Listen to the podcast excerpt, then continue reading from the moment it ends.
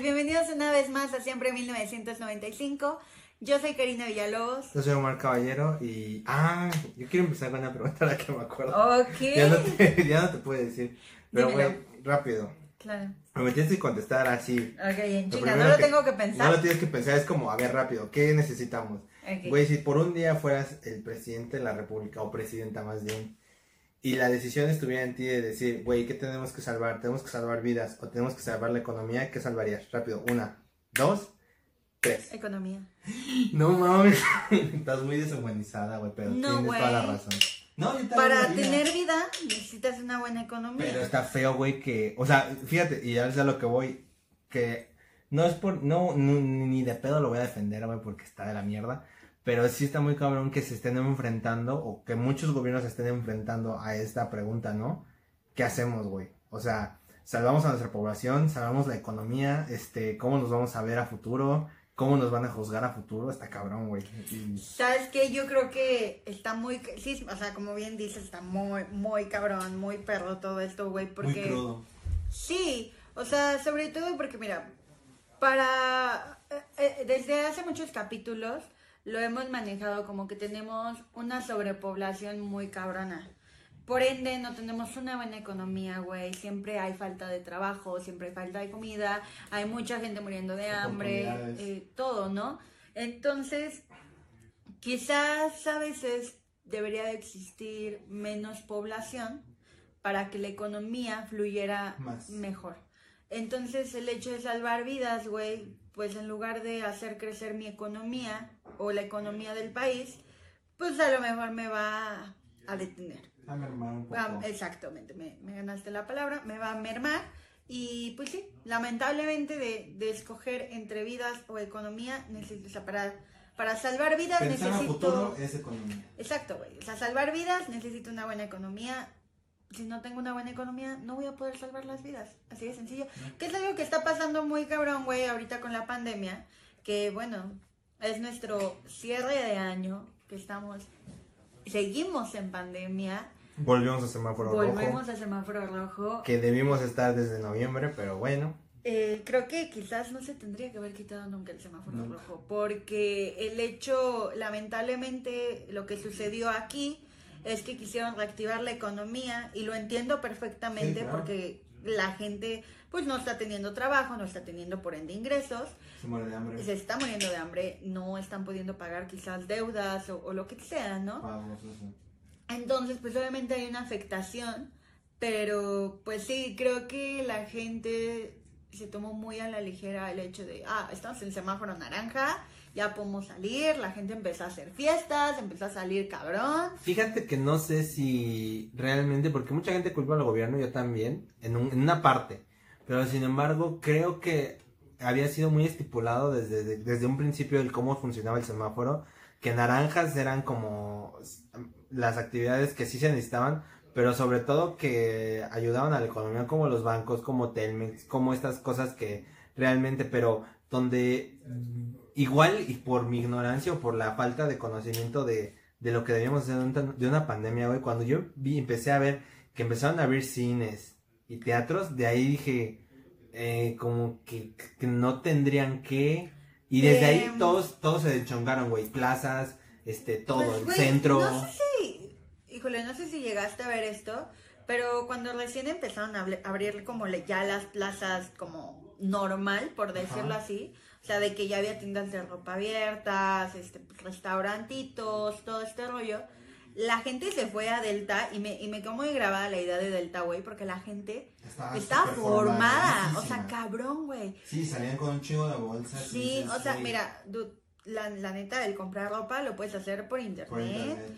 Eh, Y con todas las medidas de seguridad. Sí, o sea, y sin irte a formar y irte a exponer, no sé cuánta y gente. exponer a más gente. güey. Sobre todo, ¿no? Porque pasa mucho que a veces las personas pues, son asintomáticas. Entonces, pues, si eres asintomático, pues obviamente no te das cuenta hasta que ya estás o muy mal, Y ¿no? fíjate que algo también muy importante que volvemos como al mismo, o a tocar un poco del, del tema pasado, del capítulo pasado, que también hubo una, un sector de la población, que no quiero decir que son así, todos son así, pero realmente los la gente que trabajaba como en estos lugares de la lagunilla, el centro histórico, que, no sé si realmente no tienen la capacidad de entendimiento, o sea, estoy ignorante en ese sentido, pero había mucha gente, güey, sin cubrebocas, o que se sentía mal y no le importaba. Pero creo que esto no es solamente ahí, o sea, creo que es en general no sé si el mundo, no quiero generalizarlo tanto, pero al menos creo que en México se ha dado mucho que la gente no le importa realmente el utilizar el cubrebocas ni tomar las medidas,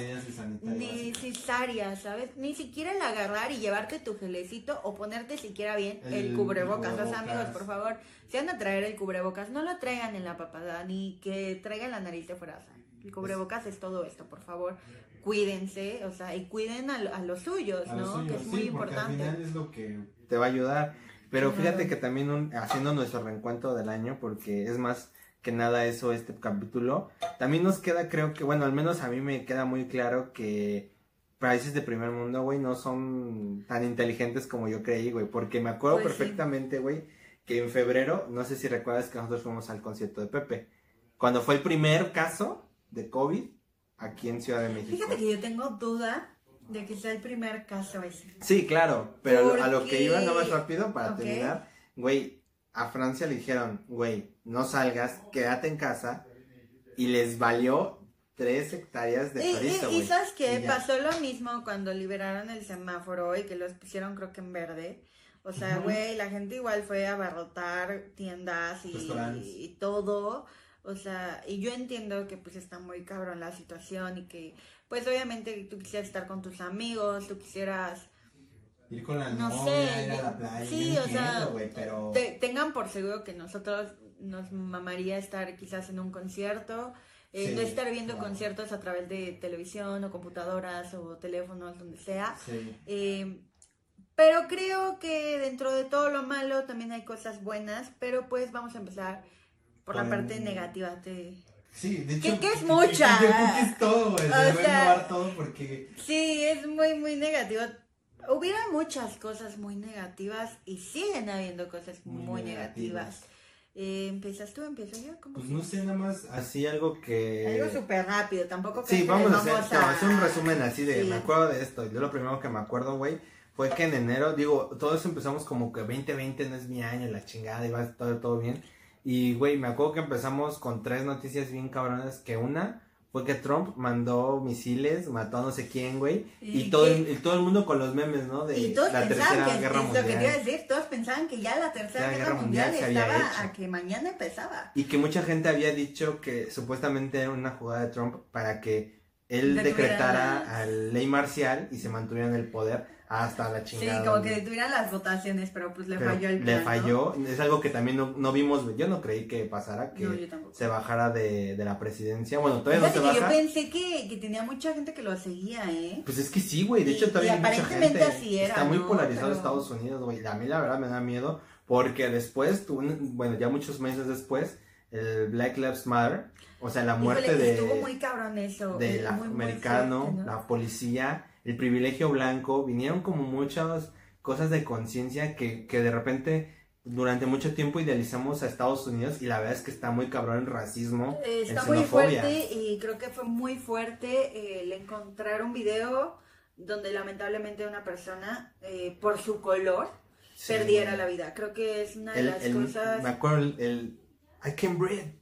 I can breathe y yo, o sea, no, fue algo muy, muy cabrón. Ya estábamos en pandemia, bueno, ellos ya estaban en pandemia y aún así se movilizaron mucha gente, hoy. Lo segundo, siguiendo como con el contexto de muerte, pues tuvimos uno, muchos feminicidios muy marcados en, México, ¿no?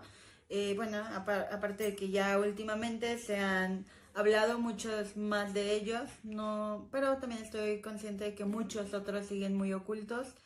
Eh, lamentablemente, pues, en este año se supo el feminicidio de una niña, chiquita, como que era como iba en la primaria. la primaria. Y pues Fátima, que, fue la chiquita que, se robaron y aparte pues asesinaron. Tuvimos también este a Jessica, que era una mesa de, que da clases en kinder y pues igual fue fue pues como secuestrada y pues igual asesinada. Y por último, o que fue la primera, pero fue Ingrid, que fue un caso súper sonado dentro de todo este feminicidio, porque creo que la forma en la que, pues, su, su atacante la pues la dejó fue muy fue muy lamentable, ¿no? Fue muy, fue cabrón. impactante realmente. Y sigue siendo muy impactante. Eh, es una lucha constante. Eh, mucha gente sigue muy enojada porque dañan monumentos y porque las mujeres están buscando alzar la voz, pero no le están haciendo caso. Sí, yo creo que es algo muy, muy importante que pasó en México desde el año pasado, de que las mujeres ya tomaron un, un modelo más radical que yo creo que, pues, güey, no es que no esté bien o esté mal, güey, sino que ya no tienen otra opción, güey. O sea, fíjate cómo un país no puede garantizar la vida a sus propios habitantes, en este caso a las mujeres, y cómo tienen que recurrir a esto. A mí se me hizo muy impresionante y sí al principio, este, realmente sí dije, no mames, ¿por qué hacen eso? Pero después, o sea, tienes un periodo de conciencia que tardas en entender por qué y no lo entiendes. Ya, ya después, digo, no es mi lucha, no es mi, o sea, no me quiero meter tanto porque no, Mm, creo que no me toca hablarlo, pero realmente sí se me hizo muy impresionante esta movilización. Luego, antes de que empezara todo esto, no me acuerdo si fue el 8 de octubre, que fue un día sin mujeres. También desde ahí fue algo muy importante. Que, no de octubre. No, no recuerdo la verdad, pero me acuerdo que fue, un 8, ¿no? Sí, pero no de octubre. Me parece que fue el 8 de marzo, si no ¿Marzo? Mal. ah, sí, porque todavía estábamos todos en presenciales, ¿no? Sí, o sea, todavía, pues sí, por eso justamente se hizo... Bueno, pido una disculpa porque no me acordaba y fue muy interesante cómo, o sea, la, o sea nuevamente no, no pudimos comprender todos porque mucha gente lo tomaba como eh, un paro de mujeres que nunca se había visto en México, pero como hombres la cagamos bien cabrón, güey, porque un chingo de videos. Justo, justo. Güey, que, se trajeron el Xbox, que pusieron en, el, en el teatro de la escuela a jugar y que, o sea, no sé, güey, sí se me hizo una falta de respeto, pero yo creo que también es un periodo en el que también nosotros debemos entender qué está pasando con las mujeres. Y por supuesto mucha gente sigue diciendo, bueno, pero es que matan a más hombres que mujeres. Sí, también. Y, y mira, nadie está diciendo que no. No, no. Nada más que la diferencia de la muerte entre hombres y mujeres es, abismal. Sí, o sea, a una mujer la matan por ser mujer. y, y, porque así nos tocó. eh, lamentablemente es algo que, que todas estamos y que todos están expuestos a vivir. Yo espero que en algún momento esto se pueda, sé que no se va a acabar.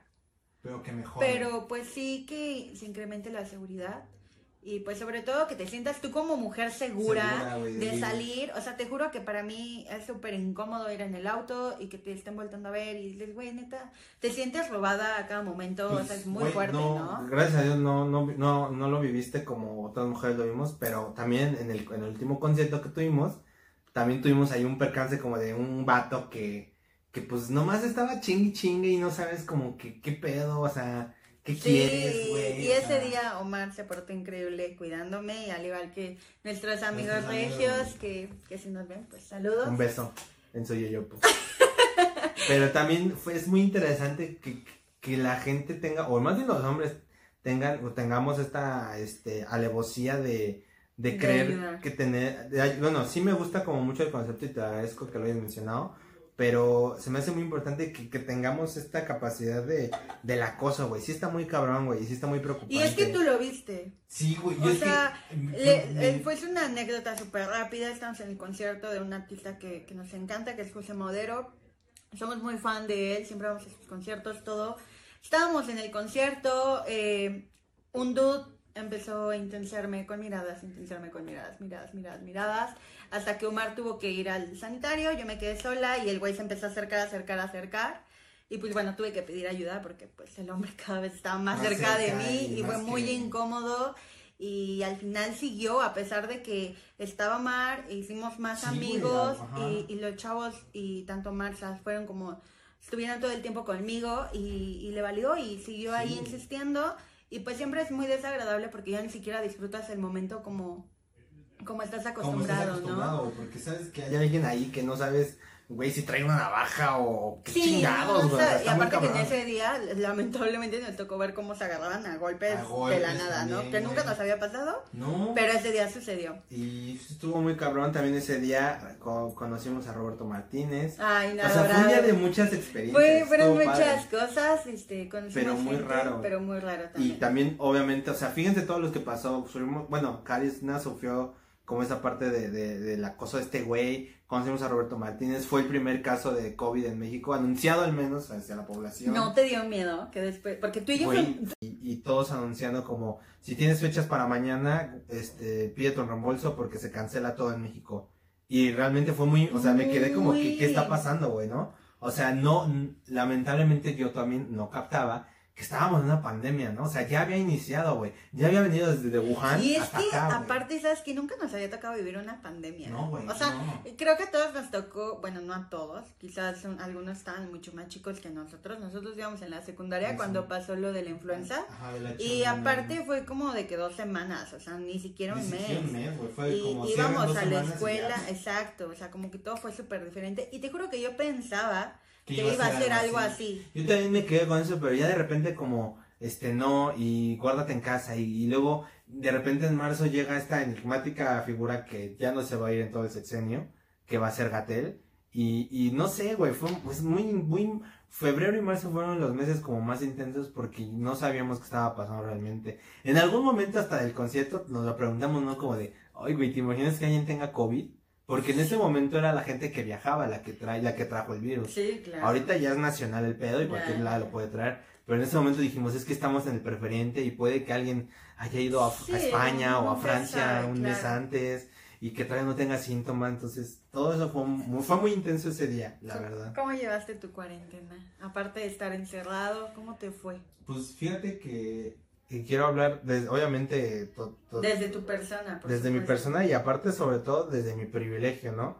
Desde mi privilegio de poderme haber guardado en casa, no haber tenido que ir a trabajar, no haberme tenido que preocupar de, de, absolutamente nada, porque luz, agua, internet, o sea, y, y, quiero que esto se quede como muy, muy, este, adaptado a lo que estamos hablando, güey. Que no sé cómo lo viviste tú, pero, o sea, mi mayor obstáculo en la vida o mi mayor preocupación era, y estaba muy enojado en ese momento y ahora se me hace muy estúpido, fue como, oh puta madre, ¿y, y ahora qué chingados voy a hacer con mis clases?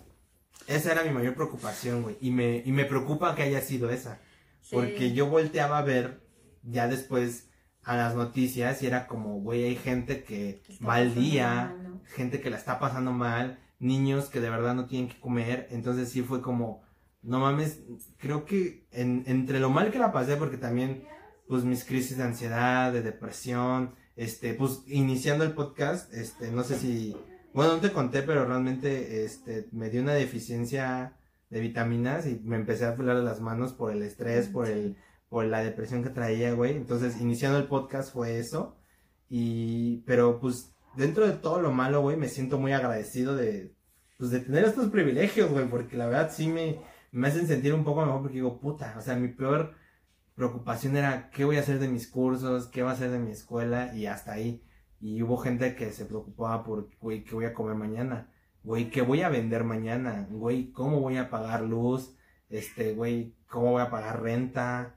Claro. Entonces, eso fue algo como muy impresionante para mí y que ahora lo interiorizo más y digo, estoy súper agradecido de pertenecer a esta parte privilegiada, pero también entendí que hay una parte del gobierno que no quiso hacer nada y que los apoyos fueron una mierda. Totalmente. Y, que muchas pymes y que, güey, tú como empresario pequeño, güey, llevas 12, 15 años queriendo echar adelante un negocio, güey, y por tus huevos o por las de la pandemia y que el gobierno no quiso apoyar a ningún empresario de pequeña empresa, pues te fuiste a la mierda este año, güey. O sea, vimos caer pues varias fondas, este, no sé, no sé cómo decirlo, pero mucha gente que había luchado, güey, durante años se le fue a la mierda su sueño y, quién sabe qué está haciendo ahorita, güey, está, está cabrón. Y dentro de todo lo malo, güey, pues sale este, este podcast, este, este bello proyecto, que al final, pues es como, fue una, de algún modo como terapéutico hasta cierto punto, los últimos meses de, pues güey, estamos hablando y ya interactuamos y ya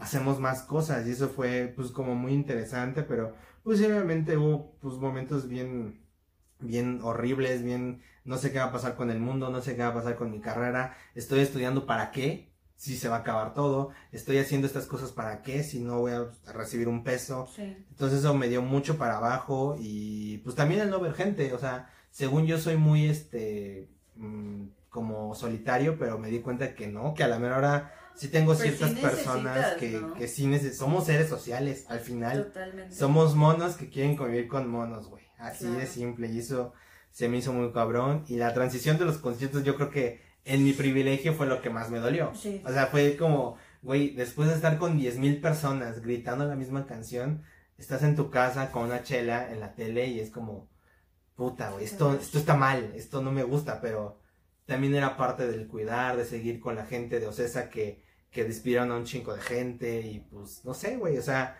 dentro de todo siento que no me fue tan mal, pero sí estuvo muy cabrón, pero... Tú, güey. Fue complicado, fíjate, yo no, o sea, igual hablo desde mi privilegio, donde no me faltó nunca comida, nunca me faltó, este, un lugar donde dormir, ropa que ponerme. Eh, nunca me faltó internet, nunca me faltó luz. El, tener, hablamos de un privilegio muy grande, donde tenemos muchas cosas que mucha gente quizás eh, necesita, no tanto el que ellos quieran, sino que realmente lo necesitan. Eh, o sea, como haciendo todo un lado esto, igual me, me preocupó mucho, yo estaba empezando apenas con mis clases de actuación.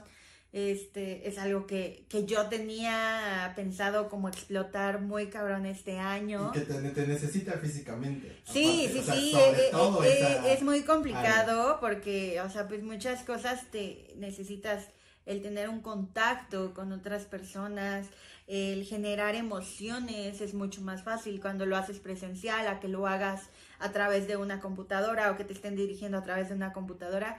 Se vuelve complicado, pero al final te adaptas, al final le empiezas a, pues quieras o no, el tener esas clases en línea me liberaban un poquito de mi, de, mi estrés constante porque entré en mucha presión de qué va a pasar conmigo, qué voy a hacer, no estoy haciendo nada de mi vida, eh, todo se está parando, entré en una catarsis muy cabrona en la que me entró mucha ansiedad, mucha depresión, empecé a tener mucho, mucho, muchas crisis de ansiedad, no me podía controlar, a veces sí, a veces no, este, pues como que intentaba hacer cositas diferentes al principio, eh, dije, bueno, ok, volví como a agarrar y arrancar desde cero Amore Bonito, güey, que es mi, mi, mi proyecto de, de, repostería. Entonces, eh, pues sí, em, empecé a darle por ahí, em, continué tomando muchísimos talleres de actuación porque inglés, o sea, como que empecé a hacerme un poquito más productiva y a buscarme cosas que me distrajeran completamente de la realidad que estamos viviendo,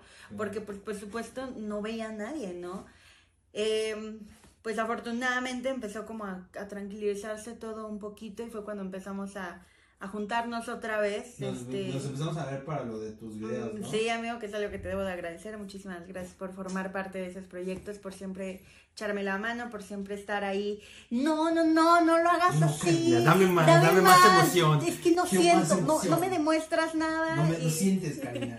y todo eso, pues muchas gracias por todo el apoyo, amigo. Sobre todo, pues Telma, que también ha estado con nosotros haciendo varias grabaciones y ahí y todo. Y pues por supuesto por, por darme la oportunidad de formar parte de, de Siempre 1995, que es un proyecto que, que, como bien dices, salió y nos, nos liberó un chingo, ¿no? Sí, aparte nos obligaba a, ver, ya es lunes, y párate, ¿no? Sí, o sea, y a ver qué pedo. Te, te libera mucho, o sea, y, y no, o sea, te, te cambia el chip muy cabrón. Un poco. Este, eh, cabe aclarar que esto lo hacemos más por gusto, o sea, yo, los dos lo disfrutamos muchísimo, eh, traemos también muchísimo esta idea como de, es nuestra opinión, Sí, si, te gusta, sí, no somos expertos en ninguna materia, tenemos pues cosas en las que quizás sabemos un poquito más, al igual que nuestras experiencias y todo, pero pues nada, realmente el año se me fue en chinga. No puedo creer que hace una semana fue Navidad. Y no puedo creer que ahorita este pues, estemos a, días, ¿no? O que ya para cuando ellos nos estén viendo o escuchando, ya, es año nuevo. Así que feliz año nuevo. Año nuevo. felicidades a ti, a ti que nos estás viendo. Llegaste vivo, güey. Vivo, sobreviviste. Sobreviviste a yo creo que el peor año de la humanidad en los últimos 85 años. O al menos en nuestra generación. Sobreviviste a, a vivir la catarsis más grande que nos ha pasado a todos los que somos de la edad. Sí, yo creo que del 2000 para acá, güey, ya sobreviviste un temblor, güey, que fue algo bien cabrón. Un terremoto que te deja traumado, brutal, Traumadísimo con ese pedo, ya, ya sobrepasaste, este, la pandemia, este, y sí, o sea, busquen cosas nuevas para que su mente se distraiga, para que su mente no solamente se base en estudiar y las mil y tareas. escuchando aparte todas las noticias, ¿no? Que también es algo muy cabrón, estar todo el dense, tiempo bombardeando. Siempre dense un break para ustedes, respiren y manténganse en paz y, y, con mucha buena energía porque creo que todavía vienen meses pesados, no sé, no sé, y, y ojalá que pudiéramos decir ya estamos a nada de terminarlo, pero lamentablemente no. Se ve una luz al final del túnel, pero, todavía está, lejos. Este, todavía falta bastante tiempo para que lo veamos realizado. Realizado, exactamente. Entonces, pues nada, solamente tengan paciencia, cuídense mucho, cuiden a su familia. Eh, lleven las medidas, aunque sean las mínimas, de traer el cubrebocas, usar gel, desinfectarse, por favor.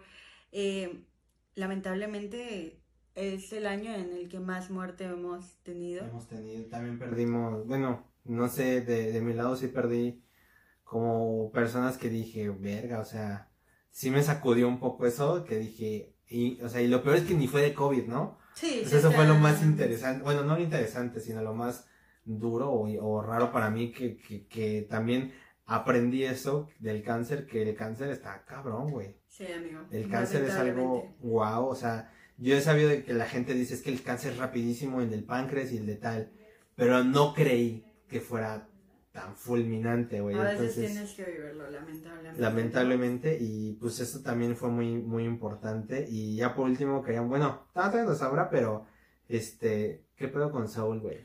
¡Guau!